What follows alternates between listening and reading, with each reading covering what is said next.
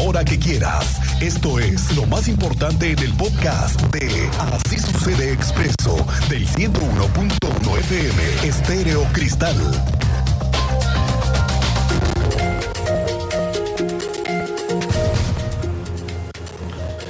Bueno, está en encuentro en el Centro de Congresos.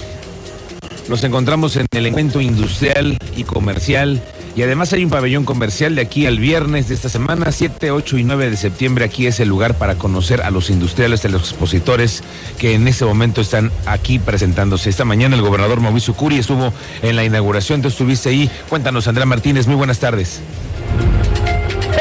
¿Qué tal, Miguel Ángel? Muy buenas tardes y también a toda la audiencia. Pues así es, el 7 al 9 de septiembre se lleva a cabo la Expo Encuentro Industrial y Comercial Querétaro 2022, el evento empresarial más importante del Estado que tiene por objetivo generar y fortalecer vínculos de crecimiento para la entidad y la región. Esto luego, bueno, que durante los últimos dos años, bueno, pues había sido suspendida a causa de la pandemia. Y bueno, durante la inauguración en el centro de congresos, el gobernador Mauricio Curi González destacó que con este tipo de eventos, bueno, eh, pues se continúa con la recuperación económica del Estado. Además, eh, pues sostuvo que como gobierno estatal tienen que dar las condiciones para que los empresarios hagan negocio con certidumbre jurídica, seguridad patrimonial, física y laboral. Escuchemos bueno parte del mensaje que daba durante la inauguración de este evento el gobernador de Querétaro. Para que ustedes sigan haciendo empleo. Querétaro ya cerramos el mes de agosto con 665 mil empleos en el Seguro Social y estamos convencidos que la única forma de bajar la pobreza es la empresa. Empresa como la de ustedes, socialmente responsable, entrones, trabajadores y de corazón, muchas gracias por estar acá. Que Dios las y los bendiga a vender, vender, vender, que hagan mucha lana, que vendan mucho y sigamos adelante con la reactivación económica. Y bueno, en este evento el secretario de Desarrollo Sustentable Estatal, Marco del Prete Tercero, detalló que en 6.400 metros cuadrados de exposición participan empresas de los sectores aeroespacial, agroindustrial, automotriz, electrodomésticos, servicio de apoyo a negocios, maquinaria y también eh, pues con capacidad para desarrollar cadenas de suministros nacionales. En este encuentro, bueno, informarles que hay eh, pues justamente un pabellón industrial donde participan 188 empresas también en coordinación con la Secretaría de la Juventud Estatal hay un pabellón tecnológico en donde bueno pues se cuenta con 45 participantes entre estudiantes y emprendedores que presentarán productos innovadores. Además, en coordinación con la Canaco, también hay un pabellón comercial donde 57 MIPINES mostrarán y ofrecerán sus productos o servicios.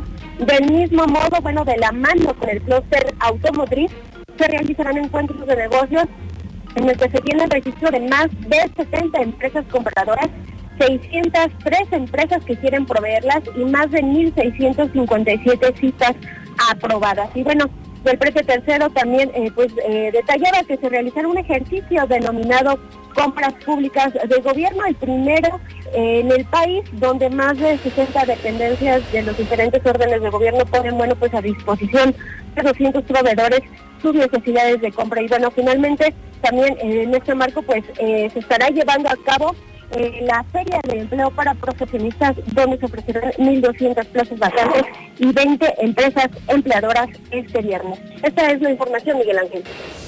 Gracias, Andrea. Estamos pendientes. Nos encontramos aquí. En un momento más tendremos además una plática, una charla con el secretario de Desarrollo Sustentable para conocer los alcances de esta expo. Bueno, este próximo 16 de septiembre, sí, sí va a haber desfile militar en Querétaro. Por fin, después de la pandemia, regresarán esas actividades cívicas y la verdad es que pues muy concurridas también para las familias, los elementos adscritos a Querétaro en la séptima zona militar, además de corporaciones con la Policía Estatal, Municipal, los equipos caninos, los equipos de rescate y salvamento que existen en Querétaro y muchas otras corporaciones que se verán eh, desfilando el próximo 16 de septiembre. El gobernador Mauricio Curi confirmó que el próximo 16 de septiembre se volverá a llevar a cabo el tradicional desfile cívico-militar del 16 de septiembre en el municipio de Querétaro. Se conmemorará el 212 aniversario del inicio de la independencia de México. Dio a conocer que la decimoséptima zona militar ya le hizo la convocatoria.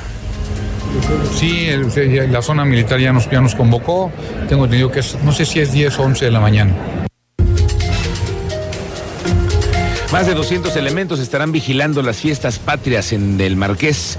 El secretario de Seguridad Pública del municipio del Marqués, Javier Cortés, detalló que estos elementos estarán desplegados en las delegaciones, comunidades y algunos fraccionamientos, pero el mayor número estará en la cañada, en la cabecera municipal, por el que es el punto en donde se congregará la mayor parte de visitantes por los eventos que se han dispuesto en la agenda.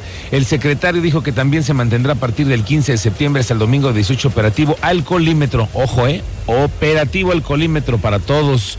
Viernes, sábado, domingo, todo el puente habrá alcoholímetro para que no vayan a ser parte del torito.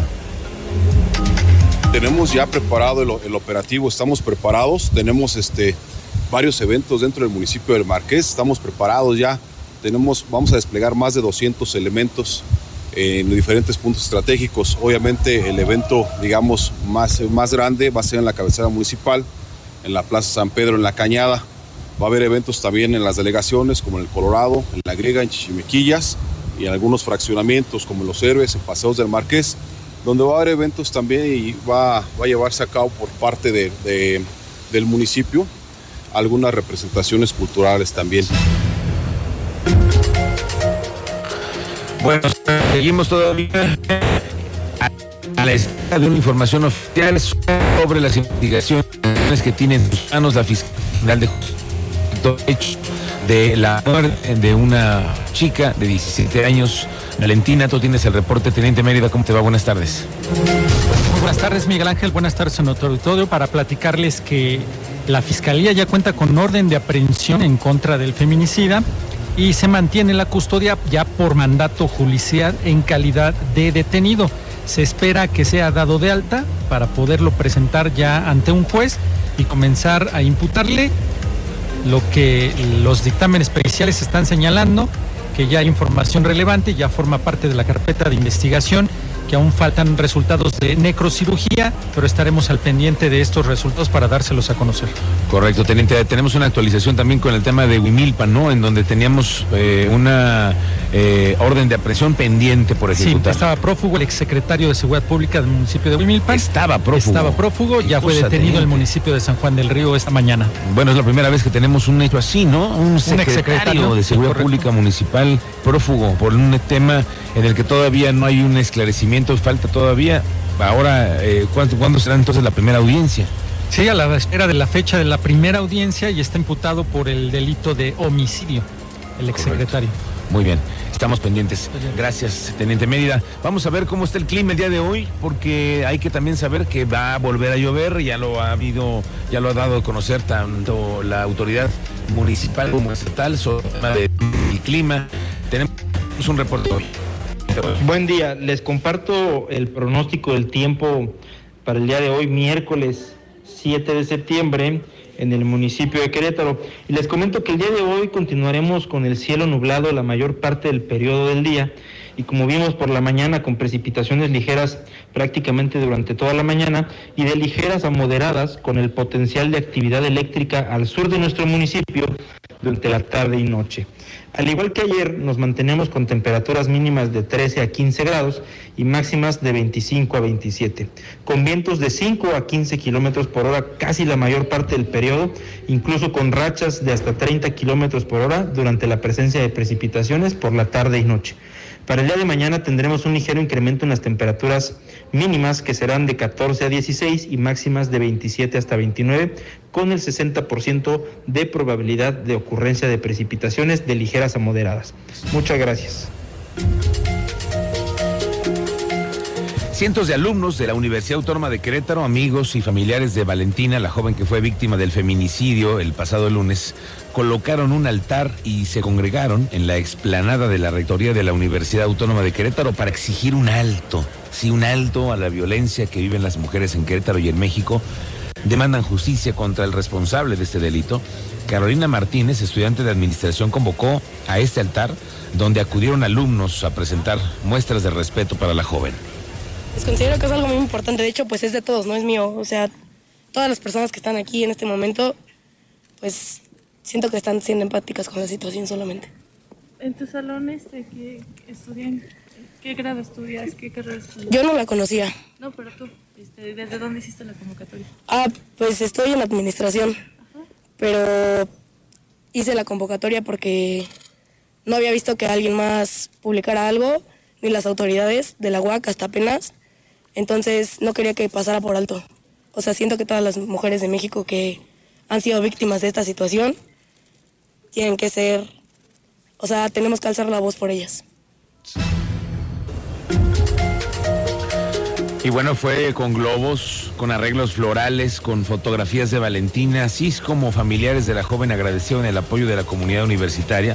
Marian García, tía de Valentina, pidió al gobernador y a las autoridades a que no permitan que haya impunidad sobre este caso.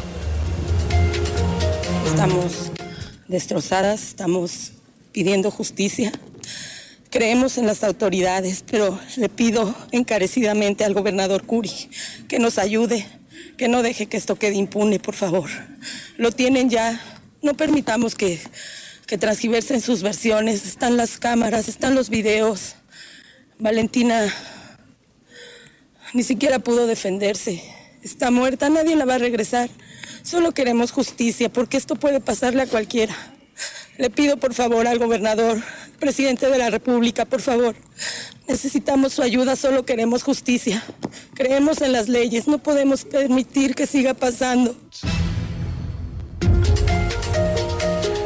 Bueno, este tema ha traído también reacciones. La rectora de la Universidad Autónoma de Querétaro, Teresa García, afirmó que todos los feminicidios lastiman a la sociedad. Hizo el llamado a evaluar las políticas públicas para la erradicación de la violencia que ha sido insuficiente. Cada vez que, tenemos un feminicidio, nos preguntamos qué es lo que está pasando y qué pasa por la mente de la persona que lo comete. Eh, no entendemos si, se ha repetido tantas veces eh, la importancia del respeto por la vida y la importancia del derecho derechos de las mujeres en todos los sentidos. Eh, volvemos a la misma pregunta. Y en efecto, eh, podemos preguntarnos si las políticas para la erradicación de la violencia han sido suficientes y la respuesta es que no, no han sido suficientes.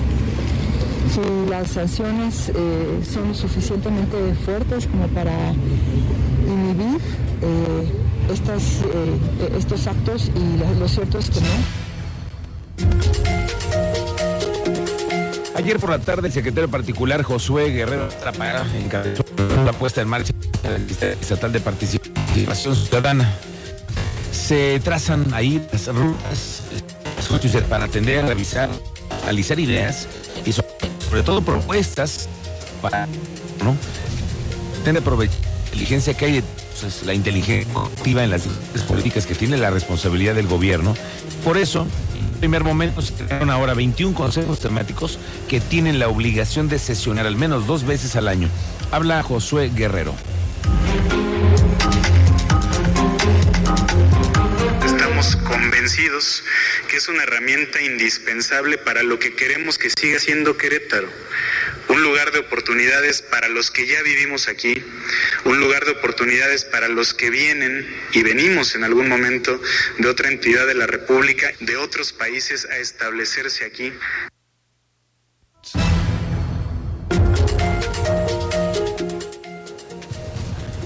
Y mire que yo tengo mis sospechas, yo tengo mis sospechas de que este señor, Josué Guerrero, pueda ser que pronto aparezca en una posición diferente a la de secretario particular. No sé por qué, mi instinto periodístico me dice que habrá pronto cambios en el gabinete y que Josué Guerrero podría tener una posición igual de cercana con el gobernador Curi, pero donde puede estar más expuesto. Se lo digo hoy que es 7 de septiembre. El fin de semana hay informe y probablemente escuchemos movimientos en el gabinete del gobernador Curi. Ya lo sabremos en estos días.